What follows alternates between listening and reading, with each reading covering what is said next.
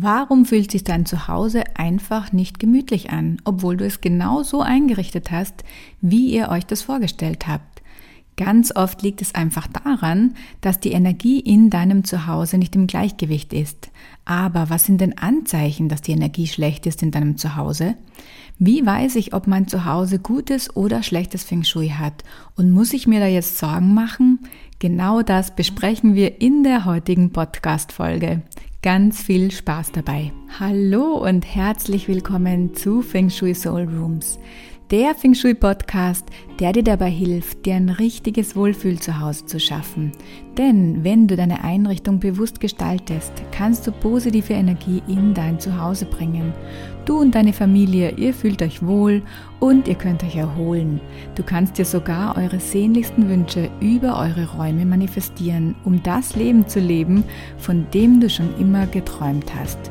Ich bin Eva Dietze, dein Host und es wird Zeit, nicht nur deinem Zuhause, sondern deinem ganzen Leben einen Energieboost zu geben.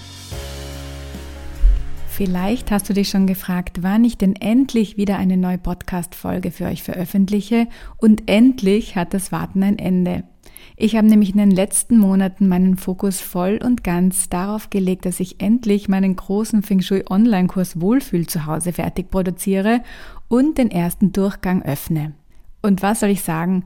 Ich habe es zeitlich einfach total unterschätzt. Mein Plan war ja eigentlich, den Kurs von Herbst bis Jahresende fertig zu produzieren, was sich dann aber doch etwas verzögert hat.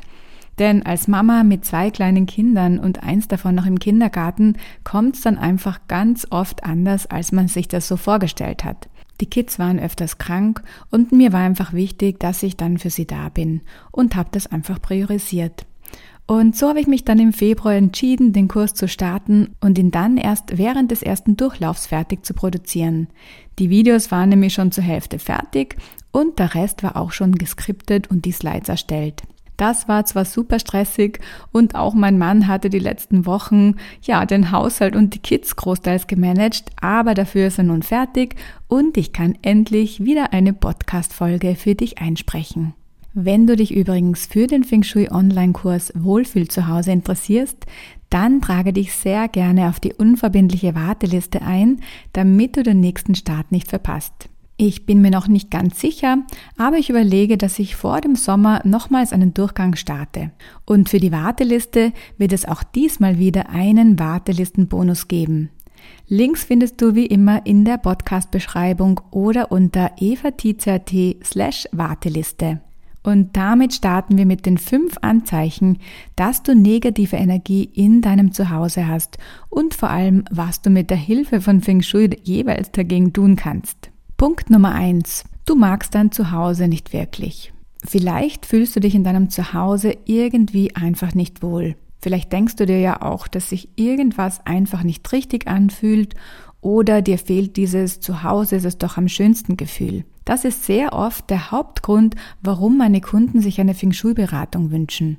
Wenn Energie in deinem Zuhause blockiert ist und nicht fließen kann, dann kann das dazu führen, dass wir uns in unseren Räumen einfach nicht wohlfühlen. Genauso ging es auch einer meiner Kundinnen, die mir erst vor kurzem wieder sagte, dass sich seit sie Feng Shui bei sich zu Hause angewendet hat, ihr ganzes Leben zum Positiven verändert hat. Und das, obwohl sie eigentlich nur ihr Zuhause optimieren wollte, weil sie sich in manchen Räumen einfach sehr unwohl gefühlt hatte und nicht sagen konnte, woran es liegt. Denn unsere Räume spiegeln unsere Seele und meine Kundin sah zum Beispiel, dass ihr eigener Raum seit Einzug sehr vernachlässigt wurde und genauso ging sie auch mit ihren eigenen Bedürfnissen um. Sie hatte sich so wie ihren Raum immer zurückgestellt. Feng Shui ist eben nicht nur einrichten, sondern viel tiefgehender und die energetischen Gesetze, die in unseren Räumen wirken, kann man auch immer auf unser Leben umlegen. Punkt Nummer zwei. Schlafprobleme. Wenn du oder jemand in deiner Familie schlecht schläft, dann kann dir Feng Shui wirklich helfen oder zumindest eine große Unterstützung sein. Feng Shui ist natürlich kein Zaubermittel und deine Lebensweise ist auch ganz wichtig für gesunden und tiefen Schlaf. Zum Beispiel, dass du lernst, mit Stress in deinem Leben umzugehen, ihn auszugleichen und zu reduzieren. Und weißt du, was dich auch stressen kann? Deine Schlafzimmereinrichtung. Ja, genau. Denn wenn dein Schlafzimmer kahl und wenig gemütlich ist oder das andere Extrem vollgestopft und unordentlich, sind es Energien, die auf dich wirken und dich daran hindern, in einen entspannten Zustand zu kommen. Im Schlafzimmer geht es darum, genügend Yin-Energien zu schaffen, dass dein Schlafzimmer ein Raum der Ruhe und Entspannung wird. Sanfte Farben und verschiedene Textilien sorgen dafür, dass es so richtig gemütlich wird.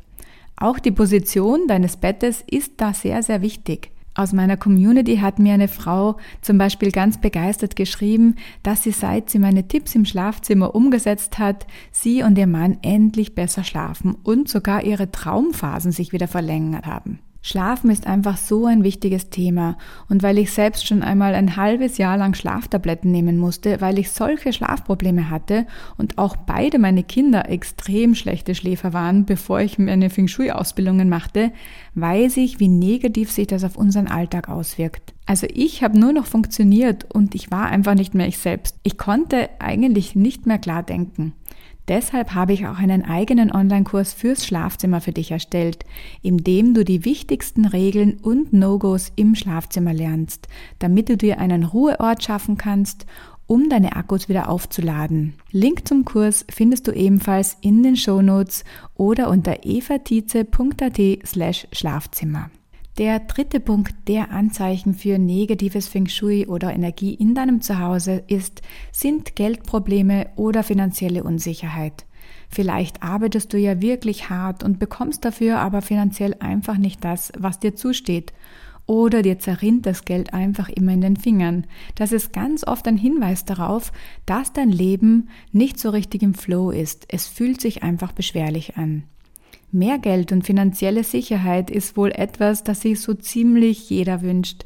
Und das ist tatsächlich für ganz viele auch einer der Gründe, um zu Hause Feng Shui-Maßnahmen zu setzen. Da wird dann schnell mal im Internet nachgelesen und ein kitschiger Geldfrosch oder ein Bambus an die entsprechende Stelle im Haus gestellt. Leider funktioniert das so nicht, denn im Feng Shui geht es darum, dass du die Energie in deinem Zuhause wieder zum Fließen bringst. Und wenn die Energie in deinen Räumen wieder fließen kann, dann fließt sie auch in deinem Leben. Und es werden sich automatisch Möglichkeiten eröffnen, die du dann nur noch ergreifen musst. Beginn doch einfach mal, dich von Dingen, die du nicht mehr brauchst, zu trennen. Du wirst staunen, welche Energien da freigesetzt werden. Ich habe das schon ganz oft selbst erlebt, dass ich ganz unerwartet Geld bekommen habe, nachdem ich Keller oder Schrank ausgemistet habe. Achte da gerne mal bewusst drauf.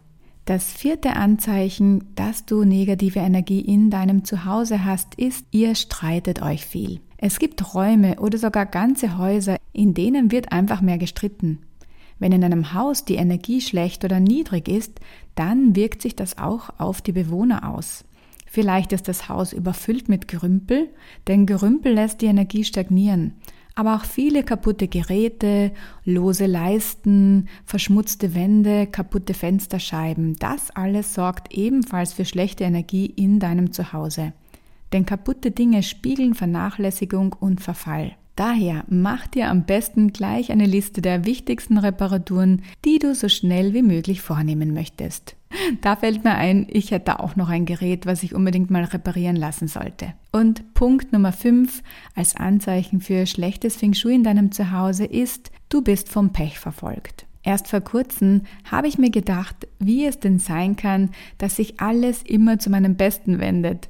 Ob ich nun einen Parkplatz suche und ich wirklich fast immer direkt vor dem Eingang einen finde oder eine E-Mail, die ich eher mit vagen Interesse vielleicht aufgemacht habe und die mir dann einen ganz wichtigen Impuls gibt, der mir für mein Business gerade gefehlt hat.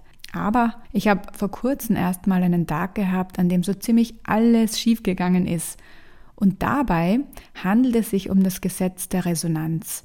Wenn wir in einer hohen Energie schwingen, dann werden wir auch Positives in unser Leben ziehen.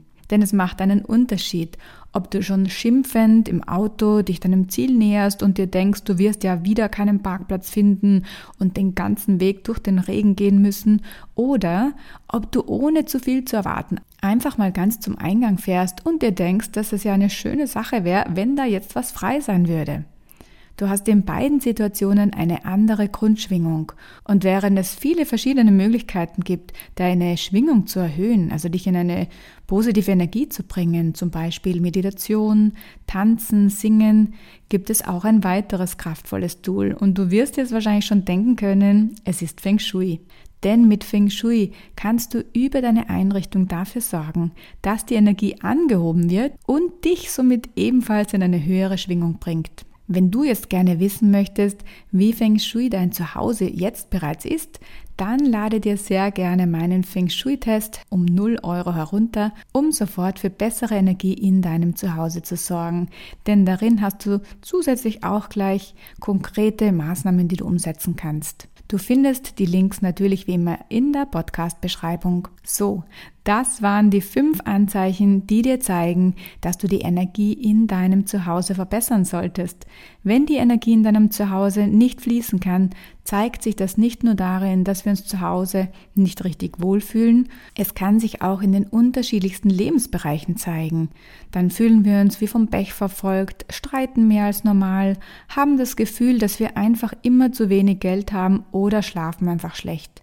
Und dabei musst du nicht dein ganzes Zuhause auf den Kopf stellen, sondern starte doch einfach mal mit kleinen Dingen, wie du sie hier in meinem Podcast findest oder auf meinem Insta-Kanal. Denn schon kleine Änderungen können ganz viel bewirken. Also probier doch gern mal aus und denke immer daran. Feng Shui muss nicht perfekt sein und es soll dich auch nie einschränken, sondern es soll dir immer die Möglichkeit bieten, dich und dein Zuhause in Balance zu bringen. Schön, dass du auch bei dieser Folge wieder dabei warst. Und wenn sie dir gefallen hat, dann abonniere gerne meinen Podcast und ich würde mich riesig über eine 5-Sterne-Bewertung auf Spotify oder iTunes freuen. Du würdest gerne wissen, wie Feng Shui dein Zuhause bereits ist? Dafür habe ich einen Test für dich erstellt. Lade ihn dir sehr gerne um 0 Euro unter evatize.at slash Test herunter oder besuche mich auf Instagram unter fengshui.eva. Bis zur nächsten Folge.